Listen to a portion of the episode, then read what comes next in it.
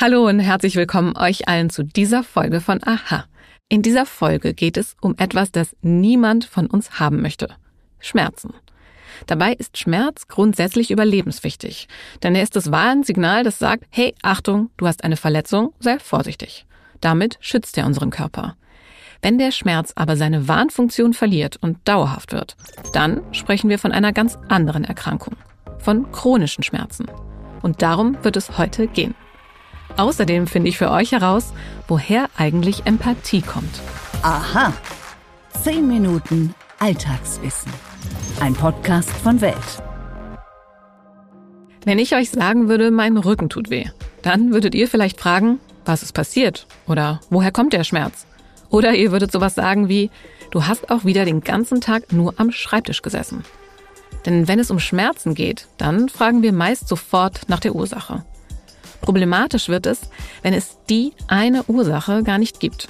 Dann sind wir bei chronischen Schmerzen. Von chronischen Schmerzen sprechen Ärzte, wenn die Beschwerden länger als drei bis sechs Monate anhalten. Und diese chronischen Schmerzen, die haben eben leider keine sinnvolle Schutzfunktion für uns.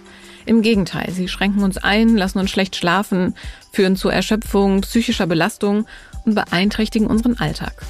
Kurzum, sie sind eine Qual und davon betroffen in Deutschland sind 23 Millionen Menschen. Mindestens 23 Millionen Gründe also, mehr über chronische Schmerzen zu erfahren. Deshalb habe ich mich mit Dr. Michael Überall verabredet.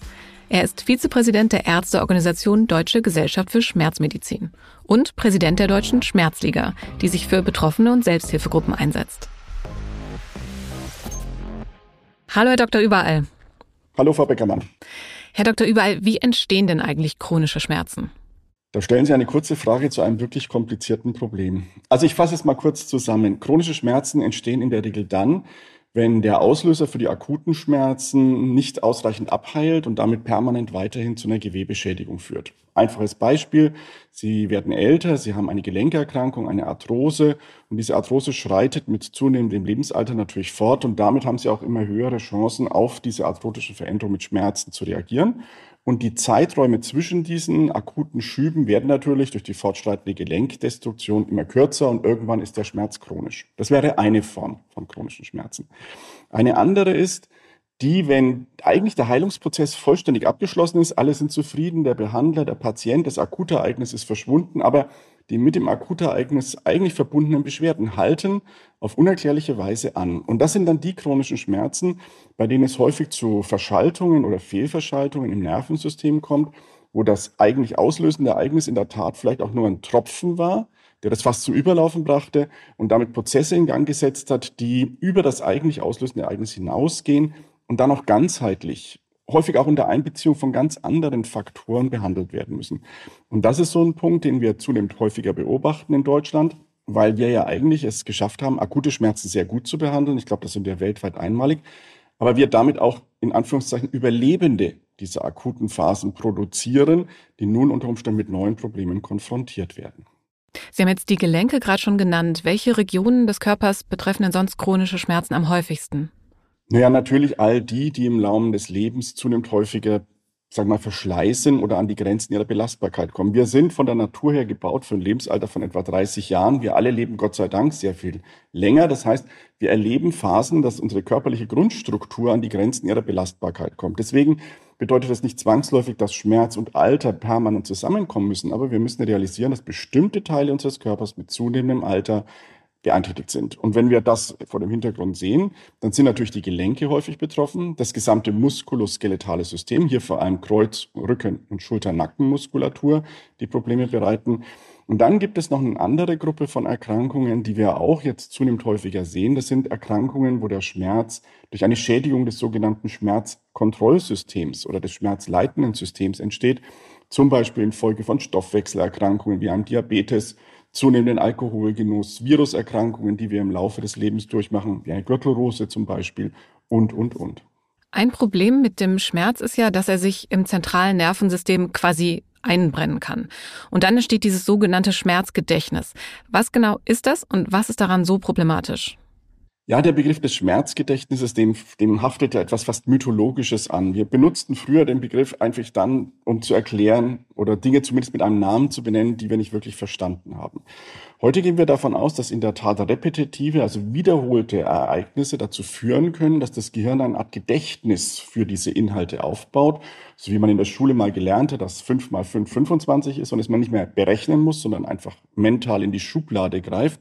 So greift der Körper unter Umständen bei solchen wiederholten Ereignissen in eine Schublade und holt das Erlebnis von einem früheren Schmerzereignis heraus und verbindet das mit dem Akutereignis.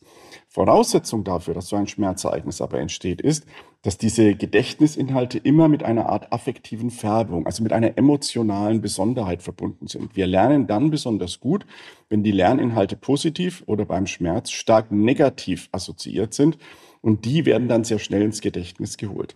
Interessanterweise erlebt und entwickelt aber nicht jeder Mensch mit anhaltenden oder wiederholten oder starken Schmerzen so ein Schmerzgedächtnis, sondern es muss so eine individuelle Prädisposition noch hinzukommen, so dass wir Gott sei Dank, muss man ja auch sagen, immer wieder auch Menschen erleben, die haben über Jahre, unter Umständen Jahrzehnte Schmerzen. Dann kommt die entscheidende neue, vielleicht auch sehr wirksame Therapie, und sie sind unmittelbar danach schmerzfrei. Das heißt, sie haben so ein Gedächtnis nicht gehabt, sie haben nur chronisch über den Schmerz oder unter dem Schmerz gelitten. Und andere haben ein einmaliges Ereignis und haben dann ihr ganzes Leben mit den Problemen, die sich aus diesem Ereignis und diesem Gedächtnisinhalt für sie ergeben, zu leiden und müssen damit kämpfen. Auf der Website der Schmerzliga steht ja, dass chronische Schmerzen eine Krankheit sind, unter der viele Millionen Menschen in Deutschland unnötig leiden. Und unnötig deshalb, weil es heute eben viele Therapieansätze gibt, chronische Schmerzen effektiv zu behandeln. Welche Ansätze sind das? Nun, zunächst einmal muss man sagen, diese Aussage, die wir auf der Schmerzliga Homepage haben, ist korrekt. Wir wissen aus der Entstehungsgeschichte und aus dem Verlauf von Schmerzen, dass man eigentlich am Anfang, also dann, wenn das Kind in den Brunnen gefallen ist, sehr frühzeitig, müsste man die entscheidenden Maßnahmen treffen, um der Chronifizierung zu begegnen, um sie zu verhindern und den Verlauf zu lindern. Rein strukturell sind wir dafür in Deutschland aber nicht ausgerichtet, weil die Spezialisten, die man dann zu diesem sehr frühen Zeitpunkt bräuchte, nämlich Schmerztherapeuten oder Menschen, die über den Tellerrand des akuten Ereignisses hinausschauen, sind zahlenmäßig sehr gering. Wir haben in Deutschland über den Daumen etwa 1200 solcher Schmerztherapeuten. Das heißt, wir haben ein strukturelles und ein versorgungstechnisches Problem. Ein anderer Punkt ist aber, natürlich kann man in jeder Phase, früh wie spät, immer noch Dinge tun, um das Leiden unter diesen chronischen Schmerzen zu reduzieren. Und ein ganz entscheidender Punkt, der, den jeder Betroffene, unabhängig davon, ob er nun eine bestimmte Therapie bekommt oder nicht, machen kann, ist, dass er verhindert, dass sein Leben sich nur noch auf dieses Ereignis fokussiert, also immer nur das Negative, das durch die Schmerzen ausgelöst wird, in seinem Leben sieht, sondern dass er den Blick abwendet und sich eher dem zuwendet, was er trotz seiner Beschwerden immer noch tun kann, also ein eher salutogenetischer Ansatz in der Versorgung. Und allein das würde bei ganz vielen Menschen dazu führen, dass sich die körpereigene Situation und die Art, wie der Körper selbst mit solchen Ereignissen umgeht und wie die affektive Färbung ist, wie die mentale Situation ist, dramatisch verbessert. Und dann sehen wir, dass diese Patienten dann auf einmal natürlich auch auf medizinische Maßnahmen wie bestimmte Therapieformen, physiotherapeutische Maßnahmen, aber auch zum Beispiel psychologische Interventionen sehr viel besser reagieren und dann lernen, ihren Schmerz in den Griff zu bekommen. Gibt es sonst noch Möglichkeiten, die wir selbst haben, um chronische Schmerzen zu verhindern? Klar, natürlich ist es so, dass wir ein gesundheitsförderliches Verhalten an den Tag legen müssen und dass wir Schmerz als das wieder verstehen lernen müssen, was er ist. Akute Schmerzen sind ein Warnsymptom. Das heißt, sie signalisieren uns, dass irgendwas passiert ist in unserem Körper, das wir bitte jetzt nicht mehr wiederholen sollten, weil es eine Schädigung zur Folge haben könnte. Das heißt, wir müssen zu diesem Zeitpunkt vernünftige Gegenmaßnahmen, Strategien entwickeln. In der Regel du besuchen wir einen Arzt oder wenn es offensichtlich ist, machen wir selbst entsprechende Maßnahmen. Und dann müssen wir aber auch sehen, dass wir trotz dieser Ereignisse weiter teilhaben können am Leben. Das heißt, entscheidend ist, dass wir uns dem Symptom nicht hingeben, sondern dass wir es mitnehmen, bearbeiten und uns bewegen. Gibt es aktuell neue oder vielversprechende Ansätze jetzt in der Forschung zur Behandlung von chronischen Schmerzen? Absolut. Wir haben ja die Situation, dass wir chronischen Schmerz erstmal als Topf wie ein ungarisches Gulasch, sage ich mal, verstehen müssen. Das heißt, da ist unwahrscheinlich viel drin, aber auf den ersten Blick wissen wir nicht genau, was es ist. Und durch die zunehmenden Forschung und wissenschaftlichen Entwicklungen erleben wir mehr und mehr die Details. Und wir erleben immer wieder, dass bei bestimmten Erkrankungen, aktuellstes Beispiel wäre jetzt zum Beispiel die Migräne, wir einen völlig neuen Zugang zur Vorbeugung solcher Erkrankungen bekommen, weil wir den Mechanismus, über den Migräne entsteht, verstehen, weil wir wissen, welche Botenstoffe ausgelöst werden, wie diese dann mit dem Nervensystem interagieren, wie die zu den Beschwerden führen.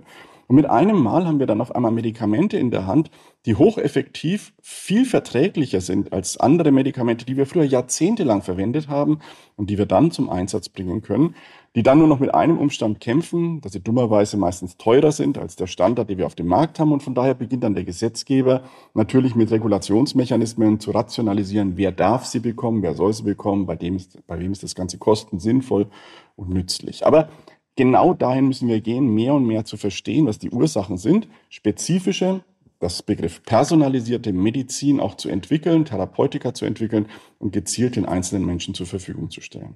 Herr Dr. Überall, ganz vielen Dank. Gerne, vielen Dank für die Möglichkeit. Um Schmerzen geht es gleich auch in unserer Rubrik.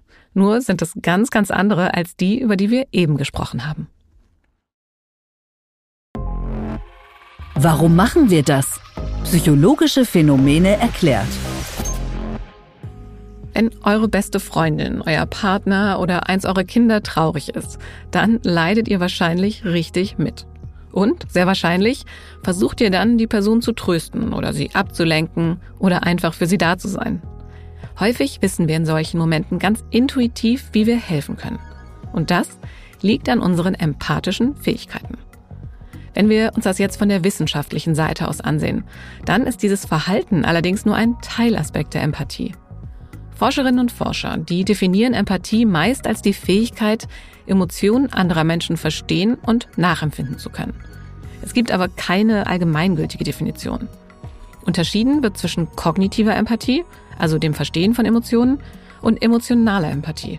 Emotional bedeutet eben, dass wir mit anderen Menschen mitfühlen. Und jetzt wollte ich natürlich wissen, was denn im Gehirn genau passiert, wenn wir empathisch sind. Leider konnten Wissenschaftler das trotz intensiver Forschung bis heute nicht eindeutig klären. Es gibt aber eine verbreitete und auch weitgehend akzeptierte Theorie.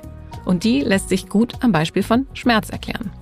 Wenn ich zum Beispiel beobachte, wie sich meine Tochter beim Kartoffelschälen in den Finger schneidet, dann sind in meinem Gehirn dieselben Bereiche aktiv, als würde ich selbst diesen Schmerz empfinden. Und damit ihr den etwas komplizierten Begriff einmal gehört habt, Wissenschaftler sprechen von geteilter neuronaler Repräsentation. Unser Gehirn scheint also auf das Leid einer anderen Person mitunter so zu reagieren, als ob es unser eigenes Leid wäre. Wir stellen uns den Schmerz dann nicht nur vor, wir spüren ihn auch selbst. Und das ist wichtig, weil wir dadurch viel besser einschätzen können, wie es einer anderen Person geht und dadurch zum Beispiel auch hilfsbereiter sind. Studien zeigen außerdem, dass ein gutes Einfühlungsvermögen auch gut für unseren beruflichen Erfolg und für die Zufriedenheit in unseren Beziehungen ist. Und noch ein Aspekt fand ich spannend. Wir kommen nicht mit der Fähigkeit zur Empathie auf die Welt. Und wir reagieren nicht auf alle Menschen gleich empathisch und hilfsbereit. Kinder lernen erst im Laufe ihrer Entwicklung, sich in andere Menschen hineinzuversetzen. Und möglicherweise fällt die Antwort eures Gehirns intensiver aus, je näher ihr den betroffenen Personen seid. Ihr würdet also sehr wahrscheinlich mehr Schmerz spüren, wenn jetzt eure beste Freundin, euer bester Freund oder Partner euch von ihren Rückenschmerzen erzählt, als wenn ich das hier jetzt tun würde. Und das ist ja auch gut so. Mit Schmerzen hat diese Folge angefangen und mit Empathie aufgehört. Ich hoffe, ihr habt wieder etwas mehr Wissen für euch mitgenommen. Wenn euch gefällt, was ihr hier hört, dann abonniert uns doch, bewertet uns und empfehlt Aha auch sehr gerne weiter. Und wenn bei euch Fragen aufkommen, die wir für euch hier beantworten können, dann schreibt uns gerne an wissen.welt.de. Ich bin Antonia Beckermann und ich wünsche euch allen einen wunderschönen und hoffentlich auch schmerzfreien Tag.